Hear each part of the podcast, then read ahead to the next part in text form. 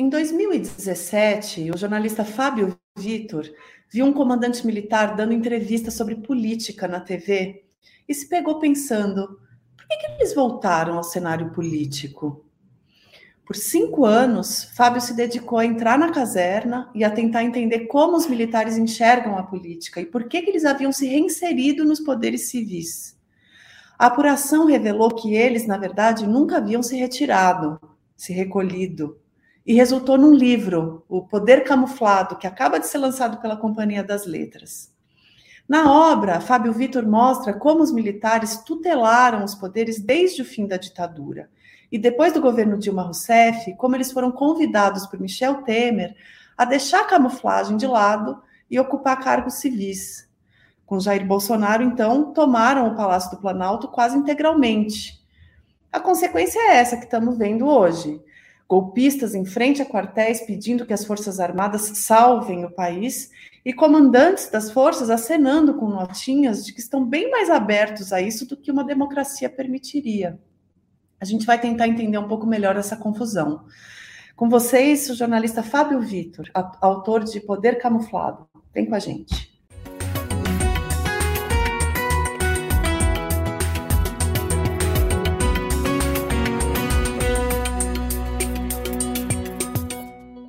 Oi, Fábio, bem-vindo. Obrigada por atender o nosso convite. Oi, Flávia, muito obrigado a você, a todo o pessoal do Canal Meio. É um prazer estar aqui com vocês e poder tentar trazer alguma luz sobre tanta confusão, sobre essas coisas todas. É, é, eu... Meu livro, meu livro está saindo. Eu tenho, eu tenho dito que é, eu, não, eu não tinha nem do que me queixar, porque do ponto de vista é, editorial, comercial para o livro é ótimo, né? Mas para o país, como cidadão, eu fico. Puta, não, talvez eu não quisesse que a coisa tivesse tão quente, né, Flávia? Não. Porque o livro está tá saindo e, e, e, esse tema continua quentíssimo, né? Incertezas sobre como vai ser, por que as pessoas estão na frente dos quartéis, é, o papel dos comandantes militares e como vai ser no novo governo, são coisas que eh, suscitam perguntas demais. Né? Às vezes uhum. eu tento, acho que o meu livro traz algumas respostas para isso, e uhum. por esse aspecto eu nem me queixo, eu acho que é bom. Quem, quem tem muitas dúvidas, como eu tinha e tenho, acho que pode encontrar pelo menos alguns sinais, algumas luzes no meu livro, sabe, Flávio?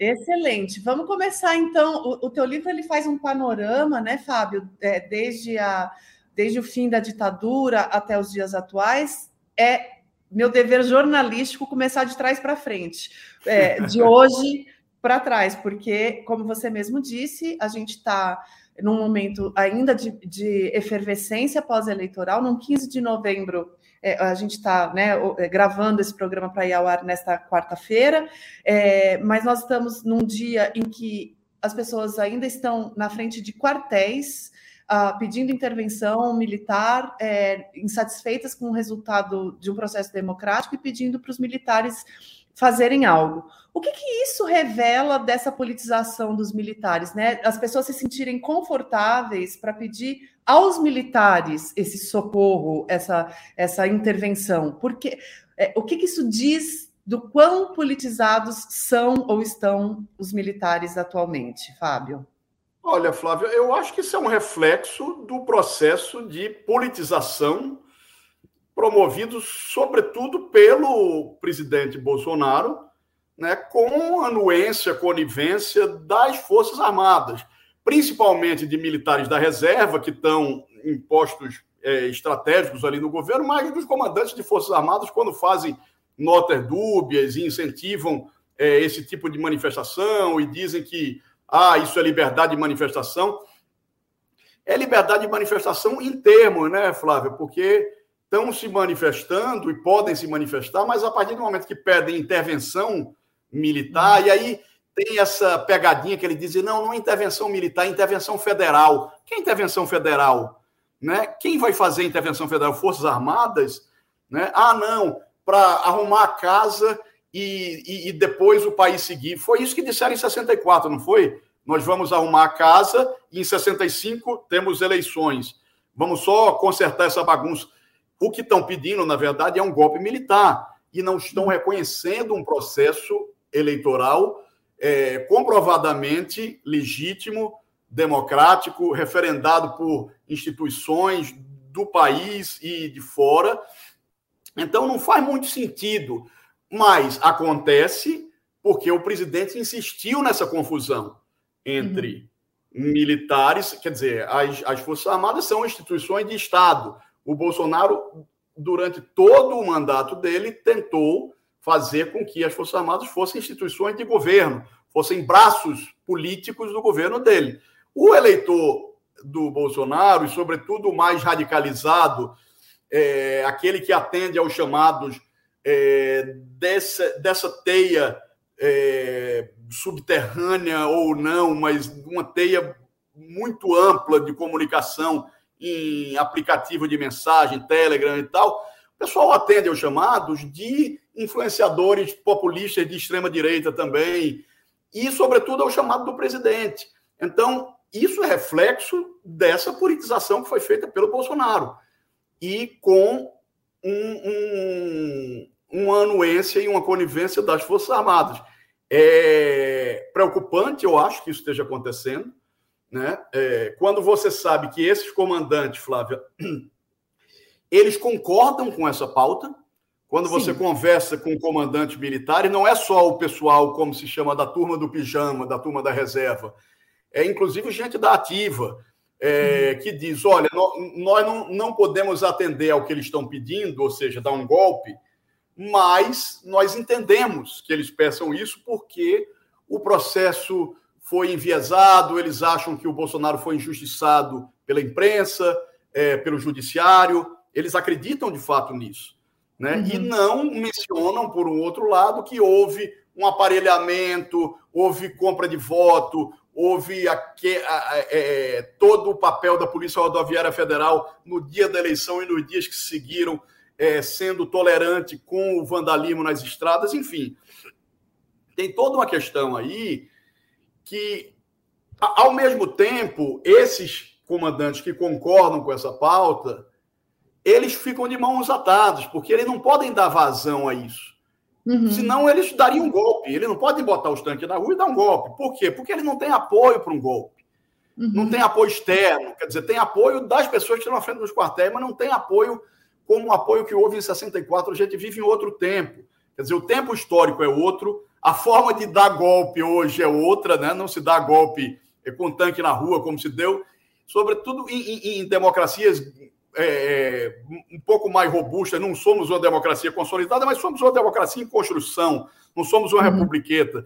Você dá um golpe feito de 64. O que acontece é, que é, é, o que se faz na Hungria. É você corroer, é dar um golpe por dentro das instituições. E é o que, o Bolsonaro é o que o Bolsonaro teria feito, começou a fazer e teria feito de um é, é, avançado nesse processo, caso, caso tivesse sido vitorioso.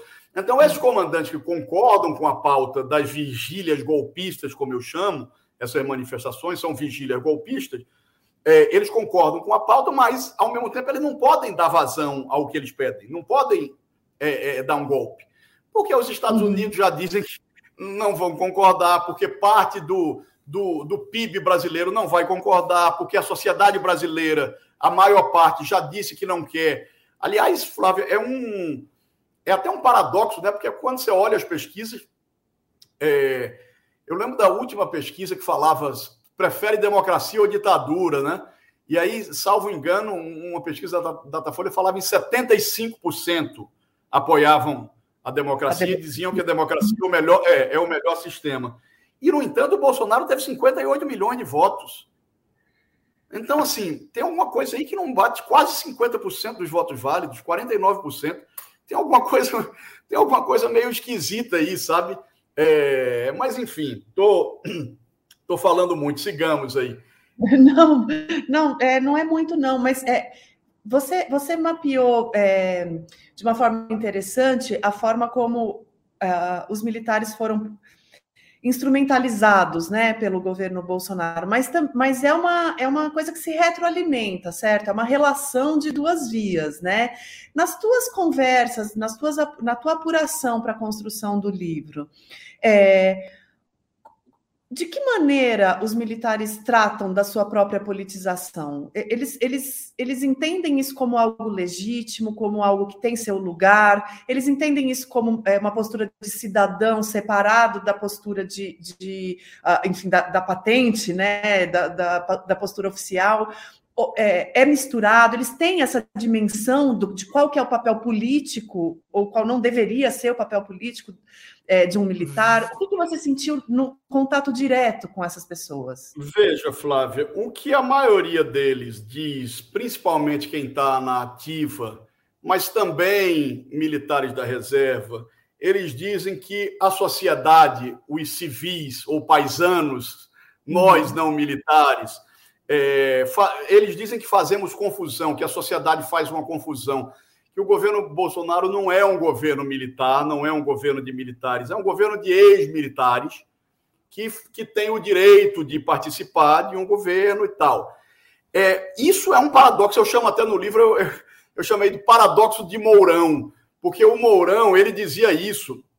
Olha, não somos militares, esse não é um governo militar, isso que eu acabei de dizer. Mas, ao mesmo tempo, em mais de uma ocasião, ele dizia: se o governo Bolsonaro não der certo, vai respingar nas Forças Armadas. Uhum. Ou seja, é um paradoxo. Se não é um governo de militares, como é que vai é, é, é, é, respingar nas Forças Armadas? Porque justamente essa confusão é proposital, feita pelo presidente e tolerada ou incentivada por parte dos militares também. Né? Uhum. Né? Eles dizem que o Bolsonaro não é um, um militar.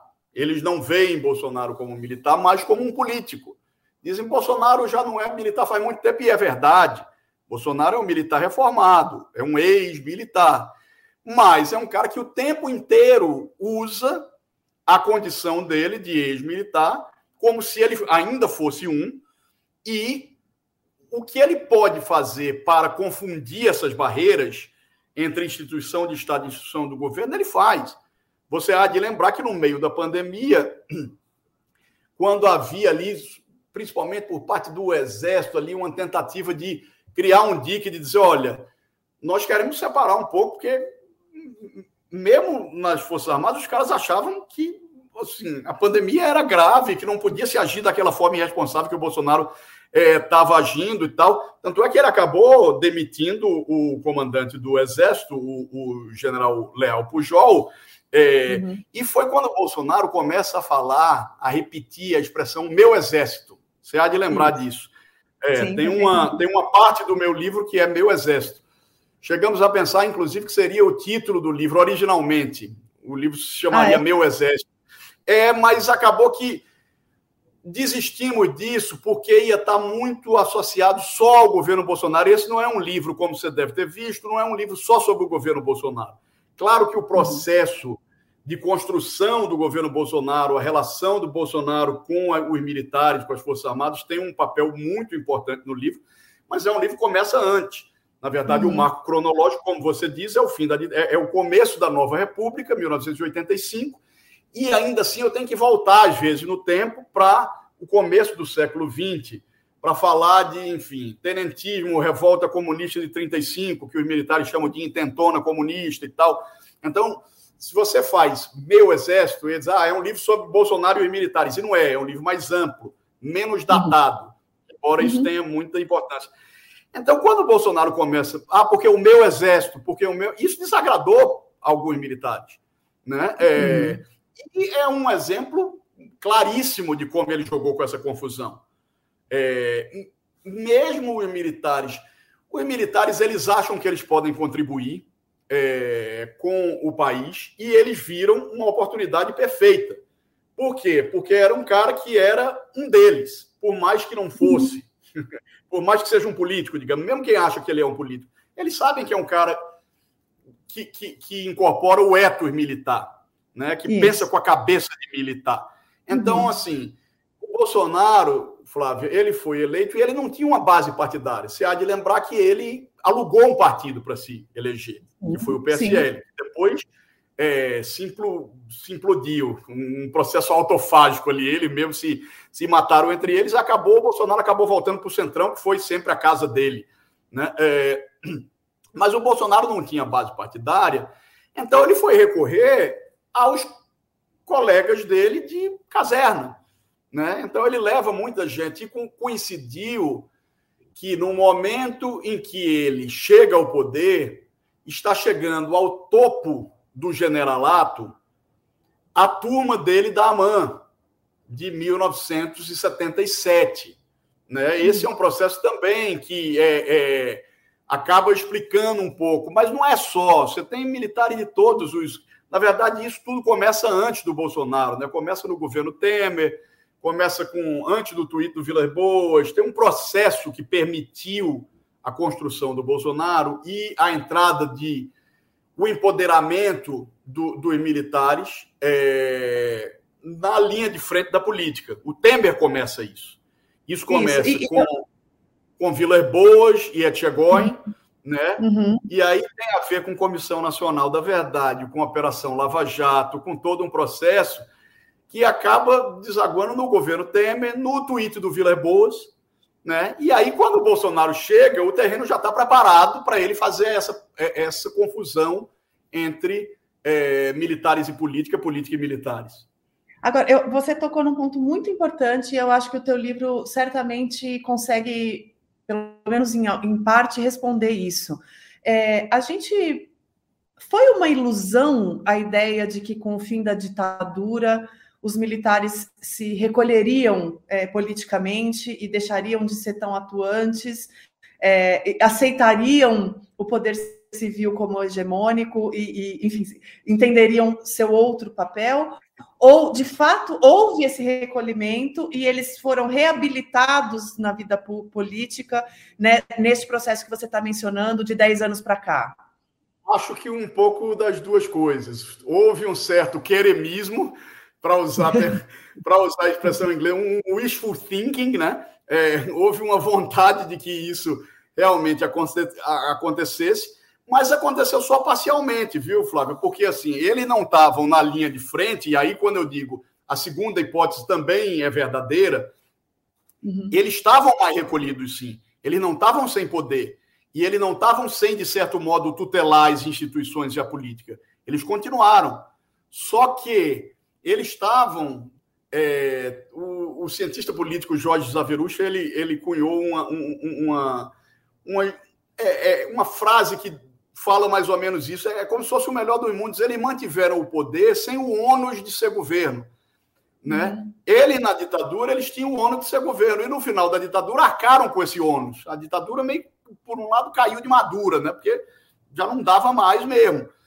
Eles, quando rola transição, que é uma transição negociada, é um acordão, né? o primeiro governo da, da nova república é um governo que não é militar, mas é praticamente. Foi é, o, Sarney, o governo Sarney foi. Acho que o, o, o Leônidas Pires Gonçalves, que foi o ministro do Exército, talvez tenha tido mais poder do que o próprio Sarney. Foi uma extensão uhum. dos governos militares. Né? Então, é um processo é, que aconteceu gradativamente. Eles não estavam na linha de frente, mas eles estavam, todo o embate que tinha, eles levantavam o TACAP e diziam: Ó, oh, não venham para cima de nós. E os episódios, isso aconteceu no governo Lula, isso aconteceu no governo Fernando Henrique, quando se tinha algum atrito com a caserna, é, entre o, a política e a caserna, prevalecia a, a o poder militar. É, então, assim, eles não precisaram botar tanque na rua nem se impor, eles se impuseram com esse, como eu chamo, poder camuflado. Só que, a partir do Temer e principalmente com o Bolsonaro, aí eles ganham muito mais força. Porque nesse tempo que eles estavam camuflados, digamos assim, você não tinha uma aberração que é tipo assim, um ministro da Casa Civil militar. É uma não, contradição é. em termos, né, Flávia? Quem é o ministro da Casa Civil? É um militar, é um general. O general Braga Neto foi comandado. É, quando o Braga Neto foi para a Casa Civil, é, você já tinha o Ramos na Secretaria de Governo, na, na, na, na Secretaria-Geral, você tinha uhum. o Heleno na, no Gabinete de Segurança, e aí você tinha o Jorge Oliveira, que era um outro que era é, militar, mas da, da, da, da, Polícia Militar. Enfim, eu lembro que o Bolsonaro, quando nomeou o, o Braga Neto, estamos falando aí de 2020 ele soltou uma brincadeira, falou: meu terceiro andar está todo militarizado. O terceiro andar é onde ficam os principais ministérios palacianos. Ele falou: está todo militarizado, então assim. Aí é uma outra escala, é um outro grau. Aí eles deixam de ser o poder camuflado e viram, voltam a ocupar espaços em todos os lugares. Então, assim, é um pouco das duas coisas.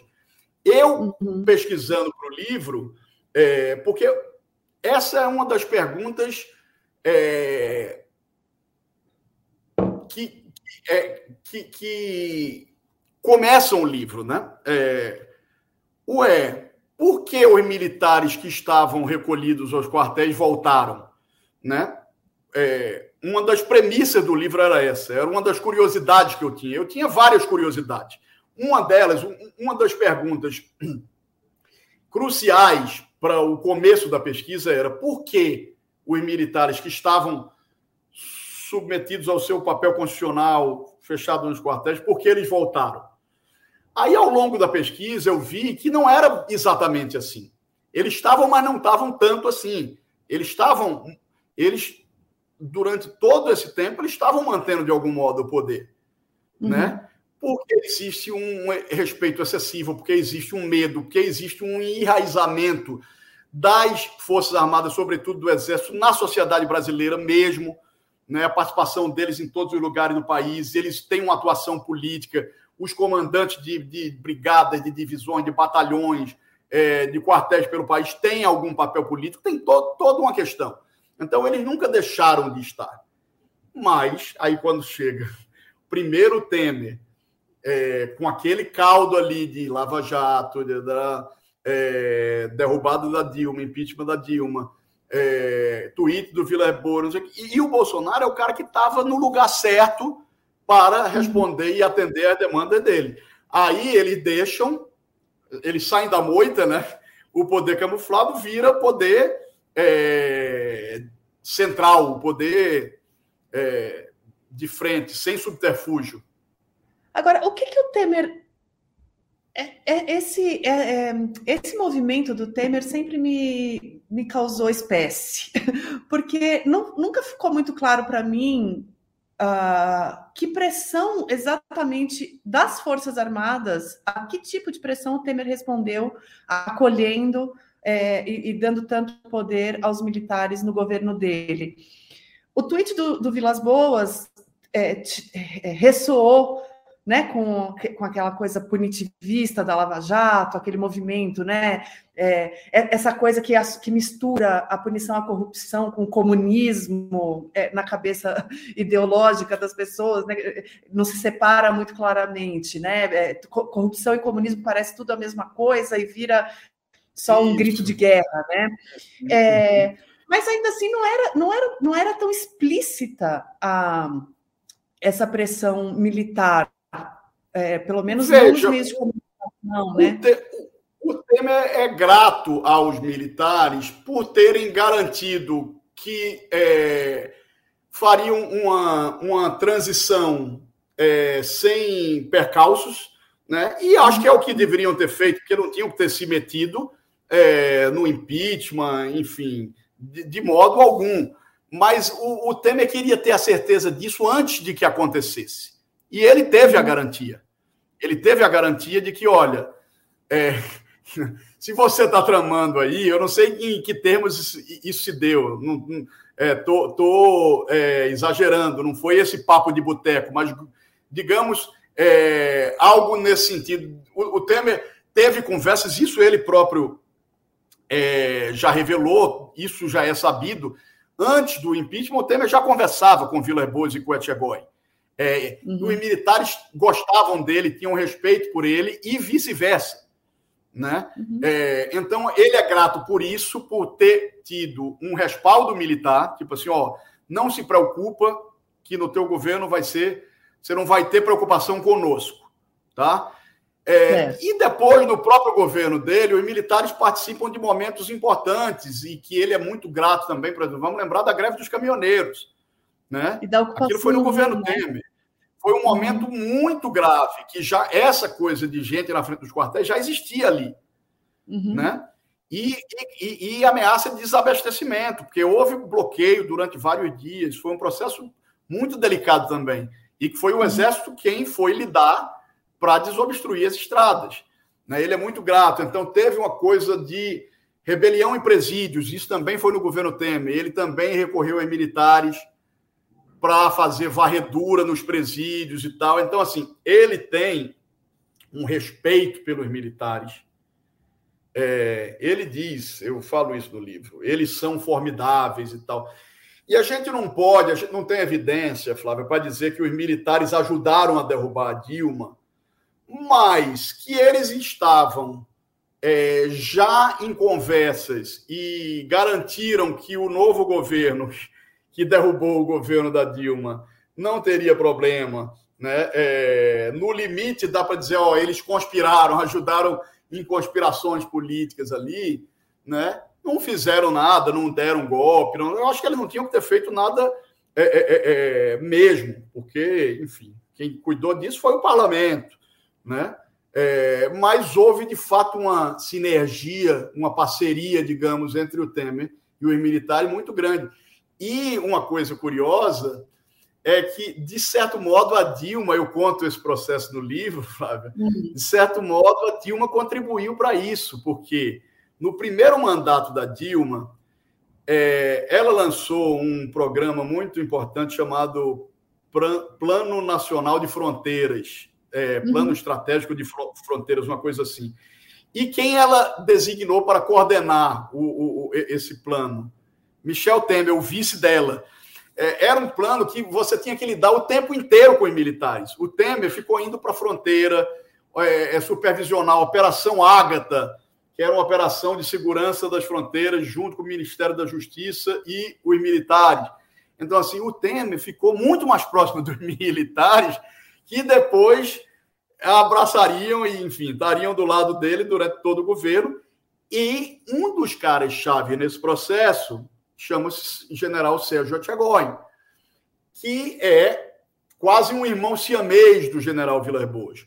Quando o Vilas uhum. Boas era comandante do Exército, o Etchegóin foi chefe do GSI, ministro-chefe do Gabinete de Segurança Institucional e o militar mais poderoso do governo Temer. Né, uhum. Antes disso, ele tinha sido chamado pelo Vilas Boas, quando o Vilas Boas foi nomeado comandante pela Dilma, em 2015, quem ele chamou para ser chefe do Estado-Maior do Exército, eu abro meu livro com esse episódio, ele chama o Etchegóin. E o Etchegóin já solta aquela nota junto com a família dele, reclamando da Comissão Nacional da Verdade por ter incluído o pai dele na, na relação de é, é, militares que é, responsáveis por violações de direitos humanos na ditadura. E uhum. que aquilo deu, aquilo já tensiona um, um, um, um ambiente que está muito tensionado, e ali degringola de vez a relação com os militares do governo do, do PT, da Dilma, enfim. E dali para frente, aí, aí eles abraçam o Bolsonaro de vez, que era um líder em ascensão, e aí pronto, aí o resto a gente já sabe. Né? Mas, Fábio, você, você acha que agora a gente já está com elementos aqui. É interessantes para chegar nessa pergunta que eu tinha listado aqui. A Comissão Nacional da Verdade foi o mais próximo que o Brasil chegou de rever os eventuais crimes, eventuais, né, é, os crimes cometidos. Uh, As violações é crime. Sim, crimes. É. E, e tentar se, é, se entender com aquilo de alguma forma, mas da própria lei que instala a comissão, dito com todas as letras, não é para punir ninguém, é simplesmente para a gente revisitar, conhecer e, e, admitir que eles aconteceram. Muito bem. É, e apontar recomendações, né? É, é, é, é investigar mais, ou seja, a, a, a, a comissão ela vai aprofundar trabalhos é, iniciados antes no governo Fernando Henrique, depois no governo Lula, né? Comissão de Mortes dos Desaparecidos, Comissão de Anistia. A Comissão Nacional da Verdade pega todo, pega esse bastão, né? Uhum. E aprofunda essa investigação. É, e também com recomendações, mas você está certíssimo, sem punição, sem poder de, de, de indiciamento, de, de, de é, responsabilização criminal, nada disso. Isso está na, está no projeto de lei. É. E aí você soma isso o fato de que você mesmo mencionou como é, os, os, generais e, enfim, uh, os colegas militares do governo Bolsonaro vêm dessa geração 77 AMAN, é, que é, também que, que, que testemunharam uma ditadura militar como parte do corpo militar é, e, e, viram a impunidade de se cometer os crimes que foram cometidos e se sentiram absolutamente autorizados a voltar ao poder por esse processo que a gente acabou de descrever, Temer, Bolsonaro. Muito bem. Hoje já dá para dizer com alguma certeza que não punir os militares é, foi um erro histórico, foi um erro político. Se é que era possível, né? Porque a gente sabe que a, anistia foi negociada de um ponto de vista de os militares ainda com muito poder, né? É, eles conseguiram inserir isso porque eles ainda tinham poder para negociar isso. É, mas olha, essa é uma discussão. Esse, esse, é um debate muito complexo, difícil. O Brasil tentou em alguns momentos fazer e avançar um pouco nisso. Eu acho que o exemplo dos nossos vizinhos, é, eu acho que mostra, embora sejam realidades, cultura diferentes, mostra que sim, eu acho que foi um erro não ter tido nenhuma, nenhuma punição. É, eu acho que tinha que ter tido reparação e não só e não só anistia é, passar um pano e deixar tudo para lá. É, mas o, a sociedade brasileira aparentemente não quer encarar isso. É, na, na, na ocasião em que isso foi colocado mais concretamente em termos jurídicos, foi em 2010, quando a OAB, a Ordem dos Advogados do Brasil, é, entrou com ação no Supremo pedindo a revisão da lei de anistia para permitir que fossem punidos, apesar da lei de anistia, e, uhum. e já que é, convenções internacionais é, dizem que a tortura é crime é, imprescritível, é, para que, se mesmo com a lei de anistia, pudesse haver punição. E o Supremo derrotou, o Supremo não autorizou essa revisão. Foi uma votação de 7 a 2. Né? Não foi quase empate. Acho que é, é, foi o Aires Brito, que os dois votos vencidos foram, acho que Aires Brito e Lewandowski, salvo engano. E todo o resto votou. E votou com apoio, inclusive, de gente do governo Lula no caso Nelson Jobim, o Toffoli, que era AGU, é, advogado-geral da União, teve gente dentro do governo Lula que era contrária à revisão. Tem gente que acha não tem que mexer nisso. Já teve anistia, vamos olhar para frente. Obviamente, Flávio, as famílias de mortos e desaparecidos políticos discordam disso, né? Uma grande uhum. parte da sociedade brasileira discorda disso e acha que, que muito do que a gente vive hoje é porque jogamos a sujeira para baixo do tapete. Né? É... E como fazer isso hoje? Ah, seria. Já se mostrou que ah, o Supremo já fechou a porta, isso pode ser voltar. Tem outras possibilidades disso voltar a ser visto no Supremo, mas o Supremo deixa todas essas possibilidades engavetadas, não quer mexer nessa questão. Uhum. Talvez, Flávia, uma, um meio termo aí, é, eu, eu acho, já ouvi gente falar isso, eu acho que, que talvez fosse uma solução intermediária interessante, fosse pelo menos um pedido de desculpas por parte das Forças Armadas, algum reconhecimento que nunca houve, porque quando você fala em punição e reparação, hoje, é, a, a, maior parte é, dos torturadores é, morreu, está uhum. morta ou tem, sei lá, 90 anos. Você tem gente que talvez um pouco mais nova, mas assim, quem deu o golpe e quem foi conivente ou, ou, ou quem praticou violação ou foi conivente com violação, ou morreu ou está muito velho. Então, vale a pena mexer nisso e punir essas pessoas, os velhinhos, ou punir pós-mortem, nem pode, né, juridicamente, mas enfim. Então, dissesse, não, beleza, não vamos fazer isso mas vai haver alguma negociação com as Forças Armadas para que haja um reconhecimento. Né? Seria um gesto muito importante, que nunca é. houve. Nunca houve vai... por parte das Forças Armadas. Já houve por parte do Estado brasileiro. Uhum. O Fernando Henrique iniciou isso, né? é, reconheceu um pedido de desculpas por parte do Estado brasileiro e mas os comandantes das Forças Armadas jamais fizeram. Uhum. E não estão dispostos, e dizem que porque eles acham que realmente eles cumpriram o papel, um papel histórico importante, eles foram demandados no momento histórico a é, agir, né? É, e você pode até você pode até debater, dizer, ó, oh, talvez durante o golpe, sim, havia um apoio popular ao golpe. De fato, havia algum apoio popular ao golpe. Só que não se achava que os caras iam passar 21 anos. A ideia é que eles dessem uma arrumada na casa e fizessem eleições em 65, né? E não fizeram. Então, assim, essa história de dizer. Por isso que eu costumo dizer, ah, mas chamam de golpe militar ou civil-militar, ditadura militar. Não, foi um golpe civil-militar, um golpe uhum. dado com apoio da sociedade, do empresariado, do meio de comunicação e tal, mas a ditadura foi militar. Até uhum. porque líderes políticos que apoiaram num primeiro momento, logo depois foram caçados, né? É, foram censurados, né? e aí ficou o trator militar mesmo. A ditadura foi militar, não foi civil-militar. Foi uma não. ditadura militar instaurada a partir de um golpe civil-militar. É... Então, os militares eles não reconhecem isso. E eu acho que eles não estão dispostos nem sequer a pedir desculpas. Não, não, não tá é, Para você ver o tamanho do nosso. Talvez isso só possa mudar um pouco quando todo mundo que participou de algum modo daquele processo não esteja mais aqui. Quando uhum. novas gerações. Mas o que também é difícil, Flávio, porque nas academias militares é, se ensina que houve um contragolpe ou uma revolução democrática e não um golpe militar. Que são termos então, assim, parecidos com o que os golpistas atuais é, tentam.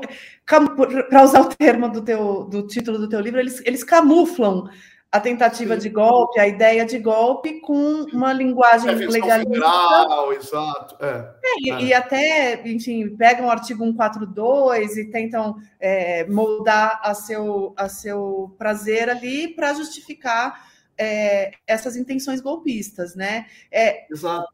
A gente, a gente da, da tua apuração, do teu contato com os militares que você ouviu para escrever o teu livro, é, essa mesma disposição, havendo um clamor popular para se agir em nome da democracia, né, da proteção da democracia, da, dos interesses do povo, ela, é, ela permanece, ela ainda existe? O que, que você Sim, sentiu. Eu, eu, não, eu acho que eles não, estão, não estariam dispostos a. É, primeiro, do jeito que a sociedade está, fraturada como está, e com gente na frente dos quartéis e tal, eu não vejo é, é, também multidão pedindo é, é, é, Forças Armadas legalistas e democráticas. Né? Mas caso isso existisse, olha, peçamos desculpas, Forças Armadas, peçam desculpas e vamos tocar o barco, bola para frente, vamos fazer algum tipo de, de, de conciliação, de acordo que tente é, amenizar as feridas da ditadura. É, não vai haver por parte deles. Eles não reconhecem, eles acham que não erraram, eles acham que eles estavam a serviço do povo, é, eles têm orgulho do papel deles. É por isso, Flávio, que é, é coisas que para nós são é, para grande parte da sociedade é inconcebível, como você chamar o Coronel Brilhante Ustra de herói, é, ou ter ele como uma referência, é, para uma parte considerável dos militares não é, porque na cabeça deles houve uma guerra, queria se implantar o comunismo no Brasil. O próprio termo contra-golpe que eles usam é, é, é, é errado historicamente. Não havia evidências de que um golpe de esquerda é, estava para ser dado no Brasil. Você pode até. Existe uma outra discussão, é caso depois a luta armada tivesse é, sido vitoriosa, o que eles queriam fazer com aquilo. Aí sim, aí você tem, desde Daniel Arão Reis, gente que participou da luta armada e que tem uma posição crítica em relação, dizer não, eles não iam instituir uma democracia. Se a luta armada vencesse, queriam instituir muito provavelmente um, um, governo revolucionário, uma ditadura de esquerda. É, isso, é, é, é, essa discussão, sim. Mas que havia um golpe de, é, da esquerda, um golpe comunista em curso, isso não havia. É uma mistificação que eles fazem para justificar o golpe militar.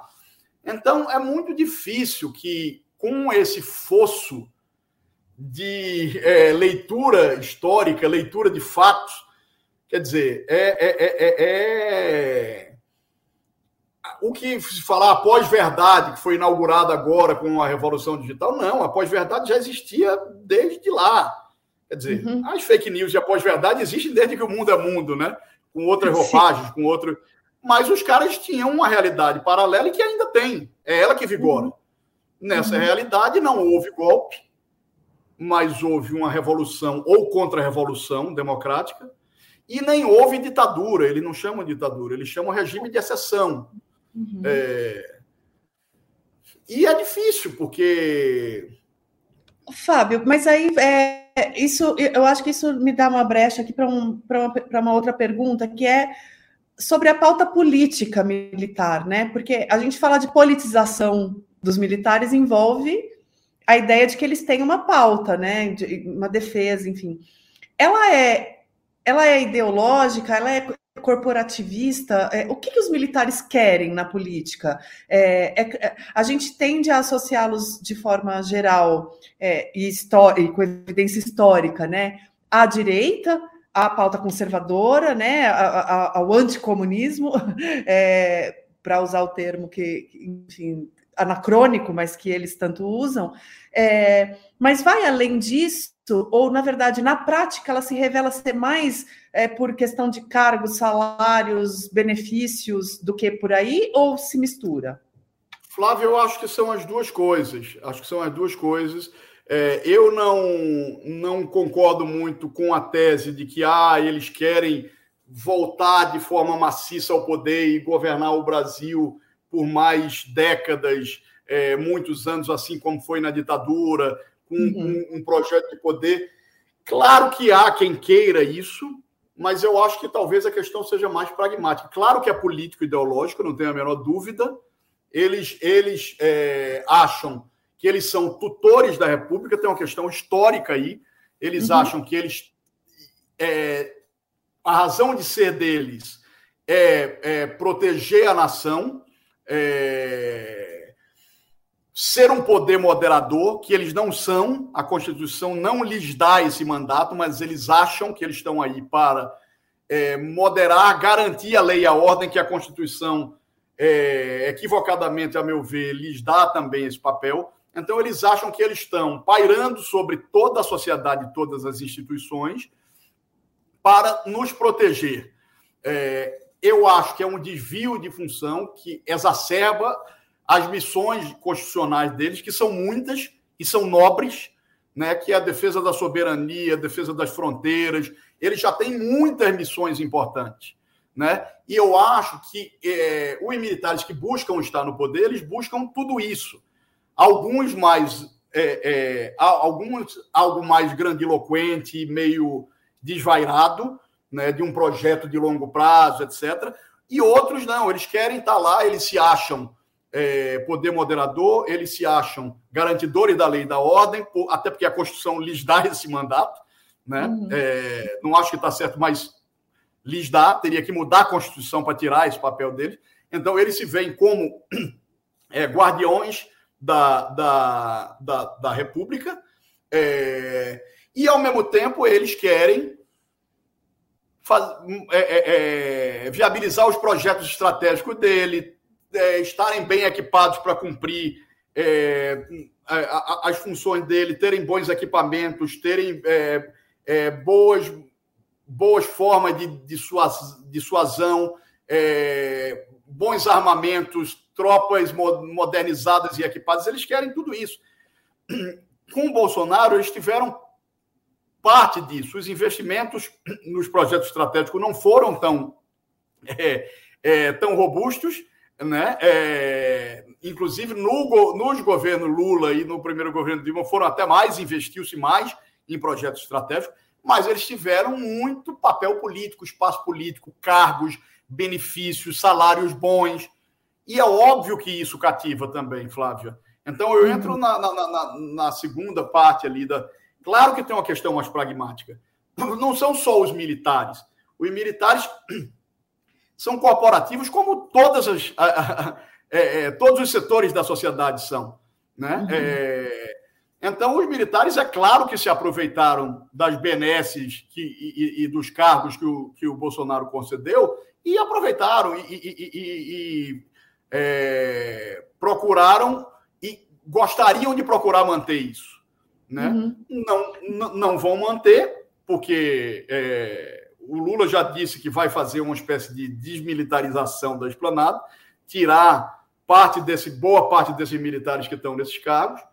É, e eu acho que eles deveriam continuar brigando para que as funções constitucionais dele, mais nobres, você vê agora a questão da Amazônia, tem tanto, tanto a ver, quer dizer, tem, tem, tem um projeto muito antigo é, das Forças Armadas de você ter um efetivo maior na Amazônia. Hoje, o, o grosso do efetivo brasileiro, das tropas brasileiras, ainda está concentrado no Rio de Janeiro e no sul do país.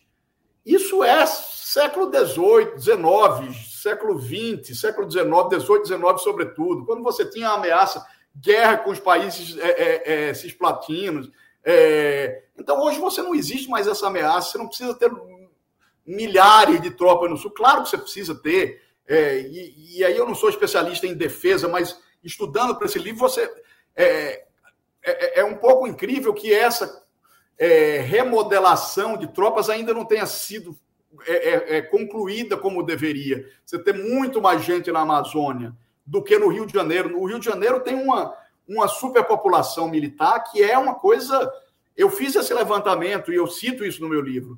Enquanto é, a cidade do Rio de Janeiro representa, sei lá, 1,5% da população brasileira e 3% do PIB, você tem, sei lá, 30% dos militares brasileiros estão no Rio de Janeiro. É uma coisa. É... Absolutamente desproporcional, né? Absolutamente desproporcional. Então, assim, tem muitas questões para as Forças Armadas tratarem.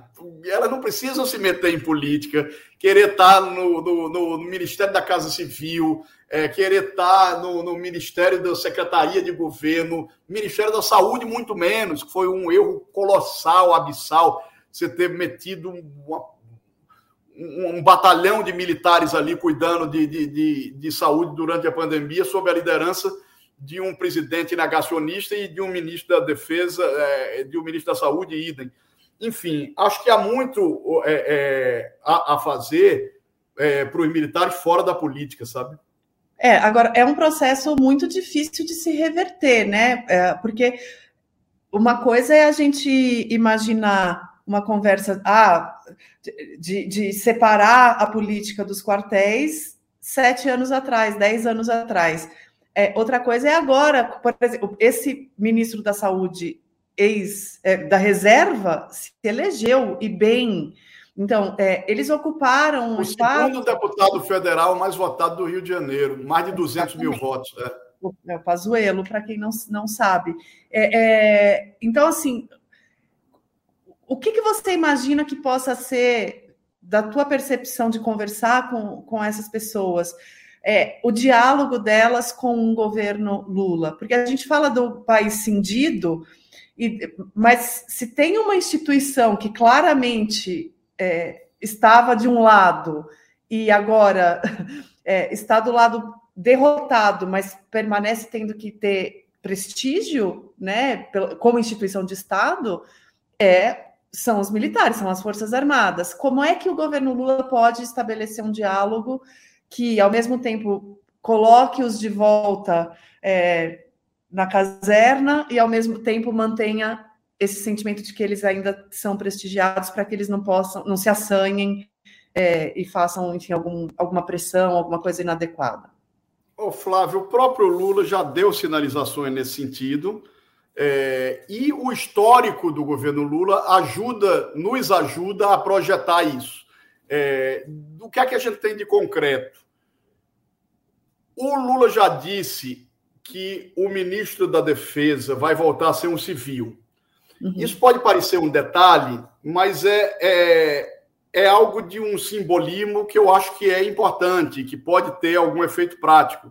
O Ministério da Defesa foi criado em 1999 uhum. é um passo de qualquer democracia para você é, garantir uma subordinação do poder militar ao poder civil, como deve ser, é você ter um Ministério da Defesa comandado por civis. Isso demorou no Brasil porque os militares sempre resistiram. Isso se fala desde. começou a se falar na Constituinte, mas nunca ninguém comprou a briga, até que em 99, só em 99, né, 15 anos quase depois, aí foi criado o Ministério da Defesa com um ministro civil. Né? E durante todo o tempo foi um ministro civil, ou diplomatas, ou políticos, enfim, mas ministro civil, até o governo Temer. O Temer bota um general no Ministério da Defesa e o Bolsonaro mantém, durante todo o governo dele, mais generais como ministro da Defesa. Isso vai terminar. O Lula vai voltar a ter um civil. Ou seja, é importante. É, ministro do, do é, é, comandante da, da, do Exército Marinha Aeronáutica não vai soltar nota sem ter que pedir para o chefe dele, que vai ser um civil. Uhum. Né? É, uhum. Então, isso já é uma sinalização. Essa desmilitarização da esplanada também o Lula já prometeu, e acho que vai acontecer. Você tira parte desses militares, ou uma grande parte desses militares, de cargos civis. Claro que isso já é uma outra sinalização e já ajuda. Né? É, o Lula disse também que não vai permitir a tutela, que é, é, é, é as Forças Armadas não podem tutelar o poder civil, e não tem que se meter em política. Então, assim, muito difícil, acho que vai ser mais difícil você ter comandante militar soltando notinha política ou, ou tweetando é, com, com a faca no pescoço do Supremo, como foi o tweet do Vila. Acho que isso vai ser mais, mais difícil, acho que vai haver conversa e negociação para dizer, olha, vamos vamos parar com isso, vamos cuidar, ó, vamos virar a pauta. Qual é a pauta? É a Amazônia? É a ameaça cibernética? É, enfim, a, reaparelhamento das forças. Vamos ver o que é que vamos ter de orçamento. Tem um problema aí, Flávia, que assim, eu não sei se o Lula vai ter a, a disponibilidade orçamentária que teve nos dois primeiros mandatos uhum. para é, ajudar nessa. Para investir. É, é, porque se houvesse, se dissesse, olha, estamos aqui investindo agora no, é, em outro submarino para a Marinha, em mais caça para a FAB, em mais blindados para o Exército e etc. Isso podia dizer, opa, então vamos falar em outros termos, vamos negociar, ó, tem um projeto aqui contra ameaças cibernéticas e não sei o quê, que é um projeto com, com é, radares e não sei o quê, enfim, sei lá o quê, uma coisa é, super moderna, é, com dinheiro. Se tivesse dinheiro para isso, isso amenizaria essa coisa de ficar. E aí, como vai ser política, vai ter. É, em não tendo esse dinheiro, mas acho que algum dinheiro vai haver, porque o Lula já disse também que pretende, que é importante que ter forças armadas bem equipadas, etc. Eu acho que vai ser tentar equilibrar um pouco a pauta é, que eu acho que deveria é, prevalecer, que é a pauta uhum de defesa de soberania, de fronteira, de, enfim, dessas questões todas, ameaça cibernética, essas questões todas que eu estou falando, e muito menos de tentar desidratar qualquer coisa que vá mexer em política. Isso não é fácil, porque dentro do partido do Lula e da esquerda brasileira e da sociedade brasileira, há e haverá pressão, seja pela revisão da lei de anistia, seja para mudança nos currículos das escolas militares, é, seja para alguma mudança no sistema de promoção de oficiais generais, que é outra questão que eles acham que não pode mexer, porque, veja, o universo das Forças Armadas é um universo à parte. Eles, às uhum. vezes, se queixam que são ah, vistos com preconceito e tal, mas, ao mesmo tempo, é, eles se colocam como um, um um corpo à parte da sociedade, porque eles têm uma justiça própria e eles fazem uhum. questão de ter uma justiça própria. Em democracias consolidadas não existe justiça militar. Né? É, eles têm uma justiça própria, eles têm um sistema de educação próprio que, que passa ao largo do MEC. Não é o MEC quem cuida. Quem cuida são eles próprios do sistema de educação deles. Uhum. Então, eles têm uma justiça própria, eles têm um sistema de educação próprio, um sistema de saúde próprio, com hospitais militares. Eles têm um sistema de previdência próprio. Eles dizem, ah, não, mas é que a gente não se aposenta. E, de fato, tem muitas coisas. Ah, ele não tem FGTS, ele não tem é, hora extra, ele não tem algumas coisas é, que, digamos, o, o trabalhador comum é, tem. Eles estão disponíveis a todo instante para é, dar a vida pelo, pelo Brasil, conforme está escrito nos, nos estatutos e nas regras. Então, assim, eles têm uma previdência própria. Então, eles vivem é, num, numa, numa espécie de bolha da sociedade. Uhum. É, e se queixam que são discriminados, é, é, é, discriminados, que são vistos como diferentes e tal. Em parte, os militares, eles contribuem para isso, quando eles sustentam todos os essas idiosincrasias ou benefícios ou privilégios é, para eles, né? para a família militar, como eles chamam. É... Essa, família, essa bolha, Fábio, essa família, ela é, ela tem alguma hegemonia, assim, é, ela tem uma forma só, um pensamento só, ou destoa muito ali nos níveis hierárquicos, em termos, por exemplo, de bolsonarismo, de adesão ao bolsonarismo, a essa visão de mundo? Dá para falar, ó, os militares são bolsonaristas, é, e, e, saber que é, é, a exceção da exceção da exceção que não é, ou é um pouco mais. Acho que é, dá para falar, dá para falar. Evidentemente, eu não entrevistei milhares, eu entrevistei mais gente de, dos estratos superiores, oficiais superiores e oficiais generais, mas também conversei com oficiais intermediários, com praças, enfim, conversei com soldados, é, enfim. É, grosso modo, eu te digo que os integrantes das Forças Armadas são muito bolsonaristas. O bolsonarismo é predominante, mas essa coisa é, do, do, da herança da ditadura, da defesa da, do legado da ditadura como algo bom, como algo nobre, isso é está muito mais entre os mais velhos, uhum. né? Esses atritos, essas fissuras, essas feridas são muito mais presentes entre os mais velhos e acaba que o Bolsonaro, que é um cara de 60 e 65, 66, sei lá, é, é, está mais perto dessas, é, é, é, é, dessa faixa etária. Quando são mais jovens, porque veja, não foram é, esses comandantes que estão aí que deram o golpe, mas eles foram formados por quem deu o golpe. Uhum. Né? Então, eles compartilham de ideias, compartilham da, do DNA, da doutrina. E é um, é um universo que é muito insular e é muito é, é, é, hereditário, você tem uma coisa familiar muito forte. Cada vez mais, isso pesquisas e levantamentos mostram isso. É, os cadetes que se formam na AMAN, Academia Militar das Agulhas Negras, que é a principal escola de formação de oficiais, são cada vez mais filhos de oficiais.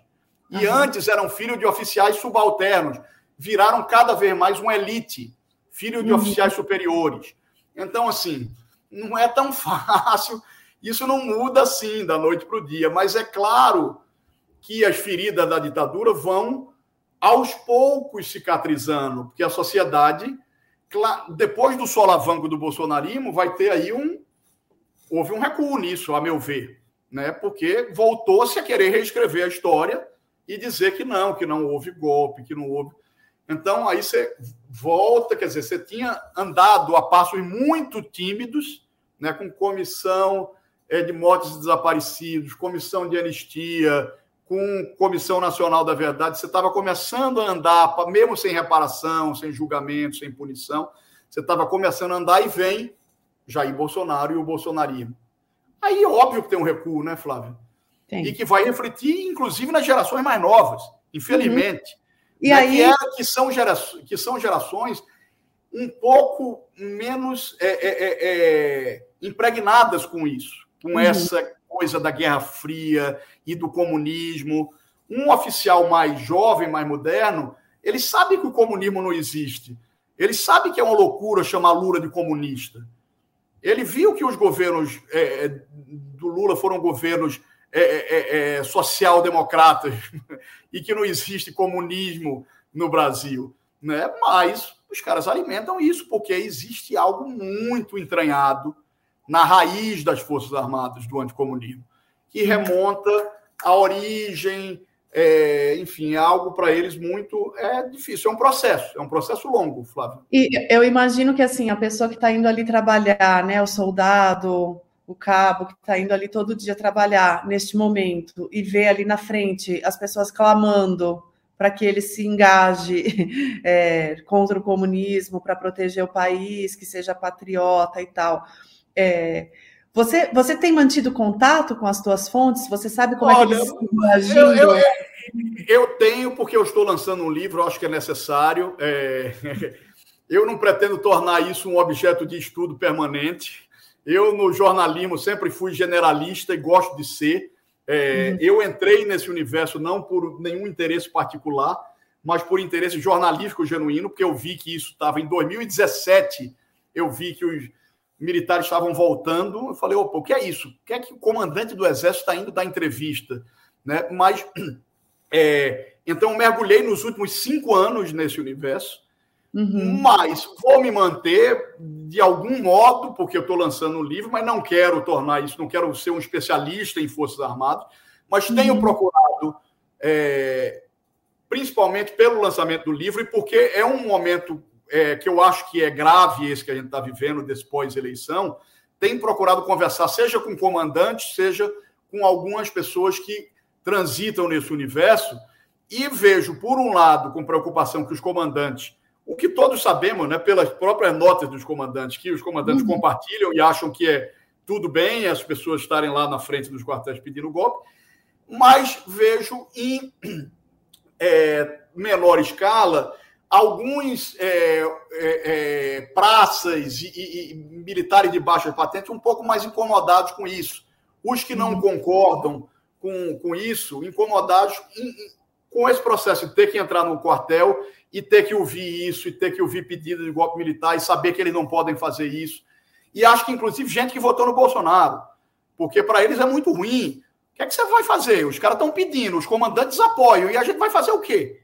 Uhum, uhum. Né? É, é, complicado, é difícil. É, eu espero que isso que isso termine logo, entendeu? Que, que haja. Eu, eu lamento que não, que, não, que não tenha havido é, nessas notas das Forças Armadas um reconhecimento assertivo, dizer, olha, houve uma eleição, a eleição acabou, é, vamos olhar para a transição. Ainda que eles dissessem, ok, a manifestação é franqueada a todos, a Constituição garante a liberdade de manifestação, embora estejam pedindo golpe, embora não estejam reconhecendo, mas que dissessem, é, vamos respeitar a liberdade de manifestação, e vamos respeitar o resultado das eleições. Não disseram vamos respeitar o resultado das eleições. Não. Isso preocupa, sabe, Flávio? Uhum. É, isso preocupa. É, mas eu espero que o país vire logo essa página. Eu espero e torço. A gente tem aí, eu, eu imagino que pelo menos mais um grande marco, né, que vai ser a posse. É, eu, eu, imagino que depois, depois da posse, se nada de maior acontecer, é, a coisa tenda a se acalmar, né? É, hoje a gente está gravando né, esse programa no 15 de novembro, é, que foi a, a, proclamação da República, ela foi um golpe de Estado militar, né? É, e a gente está aqui tantos séculos. Quantos anos depois, gente? Eu sou péssima de conta, enfim, cento e. É, 150 anos, né? Isso. É, 150 anos depois, revivendo, tendo essa conversa sobre os perigos de um novo golpe militar, de como os militares vão se comportar. Não, pra pouco gente... menos de 50, desculpa. É, é, 80, como... 89, 89, é, é, 90, 2020, é menos de, de 150 anos. Ah. Como é que você, para a gente concluir a nossa conversa, Fábio, o que, que é o papel de, uma, de um de um militar moderno num país, numa democracia? O que, que é? Você, você falou de algumas funções constitucionais nobres que o militar é, pode exercer, mas um, se ele quer ser um ser político, o que, qual que é, como que um militar pode transitar hoje, numa democracia moderna, exercendo um papel cívico, político, na tua opinião? Olha, eu acho que se ele quer ser um ser político, efetivamente, eu acho que ele tem que tirar a farda. Ele pode até concorrer, mas deixar de ser militar. Uma questão importante que o Congresso vai ter que enfrentar: existe parada na CCJ, Comissão de Constituição e Justiça, uma PEC, uma uhum. proposta de emenda constitucional, de autoria da deputada Perpétua Almeida, do Acre, é, uhum. que proíbe militares da ativa é, de integrarem governos, é, mesmo que sejam emprestados, como hoje a lei permite. Hoje você tem um negócio que chama de agregação. O militar, é, se um governo quer, é, quer, quer, contar com um militar, ele pede ao, ao comandante da força e o comandante cede e ele é emprestado. Uhum. O Bolsonaro mexeu em vários dispositivos legais ali para ampliar essa politização e, e, e, sem ferir o Estatuto dos Militares, permitir que mais militares da ativa trabalhem nos governos é, para além dos dois anos é, permitidos. A PEC da Perpétua, ela limita a participação. Diz, ó, você é militar da ativa, não pode participar do governo. Eu acho que tem que ser aprovado. Militar uhum. da ativa não tem. Militar da reserva, beleza, já não é mais militar, participe do governo, ok. O militar da ativa é, é, é um sujeito, eu acho, Flávio, muito mais técnico. É, você pega as forças é, que são mais técnicas e menos políticas, como a Marinha e a Aeronáutica, tem tanto o que fazer, e aí um especialista de defesa pode dizer melhor para mim. É, vai cuidar da, da, das águas territoriais brasileiras, no caso da Marinha, né, ou da Baía da Guanabara para impedir que a sucata marinha bata na ponte Rio-Niterói como bateu ontem. Né? Você tem na FAB, na Força Aérea Brasileira, tanta é, é, função importante, mesmo em tempos de paz. Né? Você não precisa, Forças Armadas não são só para tempo de paz. Você tem, para garantir a soberania nacional, num país que, que você tem. É, olha, olha, o tamanho da fronteira do, do Brasil, da fronteira marítima, da, da, da, das fronteiras terrestres. Né? Nós somos um continente. Só isso já bastaria para dizer: olha, vamos nos ater às nossas funções é, constitucionais e técnicas das forças. E treinar, estar bem equipadas, e brigar por bons orçamentos, e, e, e, e discutir. Podemos discutir a, a nova geopolítica. É, acho que é cabível e é legítimo e é importante o, o papel dos novos atores globais, da China, é, enfim, como é esse mundo com a China despontando como principal potência, tudo isso é cabível. A política até aí, no, no, no âmbito da geopolítica. E a questão primordial delas, que é a defesa da soberania nacional. Né? É, aí você tem uma sem número de funções técnicas para os militares fazer, mas política não. Quer, quer se candidatar? Achou legal é, é, é, atuar como político, tira a farda, peça para ir para a reserva compulsória, é, é, seja reformado compulsoriamente, porque é assim, quando um militar é diplomado, ele tem automático. Foi o que aconteceu com o Bolsonaro. Eu diria, sigam. É, é, até difícil dizer isso, né? Porque eu digo, sigam o exemplo de Bolsonaro e vão fazer política, mas seguir o exemplo de Bolsonaro não é um bom conselho, né, Flávia? Não, não é, não, não mesmo. E aí, antes que eu vire meme da Nazaré fazendo conta, eu sou de humanas, né? Aí eu peguei minha calculadora, são 133 anos da proclamação da É República. isso, é. Eu falei 150, botei, botei 12 de lambuja. É, é, é. Não, vou, já passei a vergonha, mas pelo menos vamos dar a informação depois. Meu querido, muitíssimo obrigada pelo papo. Assim, é, eu tenho certeza que o teu livro traz detalhes, histórias, episódios que iluminam ainda mais esses pontos que a gente rabiscou aqui juntos, mas já foi muito legal, a gente conseguiu, é, eu acho que fazer um desenho já bastante interessante. Te agradeço demais a tua participação e te desejo muito sucesso com o teu livro. Flávia, eu que agradeço. Muito obrigado a você, ao pessoal do meio, ao Pedro. Mando um abraço para ele. É, se você me permite aqui é, o livro já está aqui, olha o bichinho aqui, ele já está na, já tá nas livrarias, acabou de chegar às livrarias. E aí eu queria só falar dos lançamentos. Temos três lançamentos, é, pelo menos, já marcados. O hum. primeiro no Rio de Janeiro, 29 de novembro, na livraria da Travessa de Botafogo, concessão de autógrafos, enfim. É, o segundo em São Paulo, 1 de dezembro, na Megafauna, aquela livraria bonita embaixo do Copan, 1 de dezembro na Megafauna. E o último, em 20 de dezembro, no Recife, minha cidade. Eu sou um pernambucano, um recifense orgulhoso, que vivo há muitos anos em São Paulo e que volto sempre à minha cidade. Vou voltar para lançar o livro lá, dia 20 de dezembro, na Livraria da Jaqueira, do Parque da Jaqueira. É, 20 de dezembro, os horários todos serão é, a partir de 19 horas, mas enfim, depois eu vou divulgar em, em meu Twitter, enfim, quem quiser, quem se interessar e por daí, vai ser um, vai ser um prazer. E obrigado Ótimo. por abrir espaço aqui para eu divulgar aqui. Imagina, prazer, prazer nosso, aprendi muito e te agradeço muitíssimo a participação. Um grande abraço. Obrigado, um abraço, um beijo, Flávia. Até. Até.